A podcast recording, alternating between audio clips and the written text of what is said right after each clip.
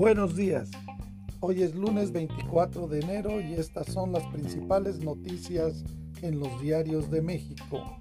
La razón.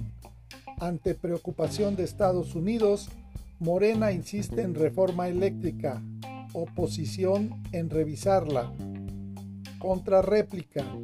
Estados Unidos garantiza trato justo a sus inversionistas. La jornada.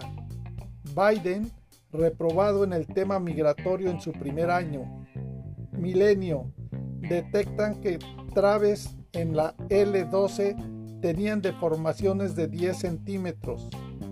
Ovaciones. Asesinan en Tijuana a la periodista Lourdes Maldonado. Uno más uno.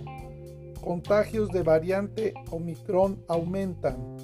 24 horas.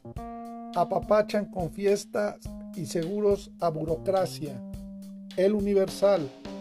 Pemex produce solo 4% de la gasolina premium. Reforma. Asfixia carta al transporte. Excelsior. Empresas reactivan demanda de personal. El Heraldo.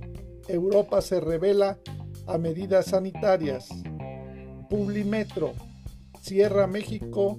Fitur sin atención y previendo otro gasto de 25 millones de pesos.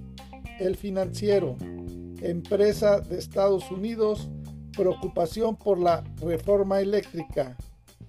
El economista, presiones contra el peso en mercado de futuros de Chicago se disparan.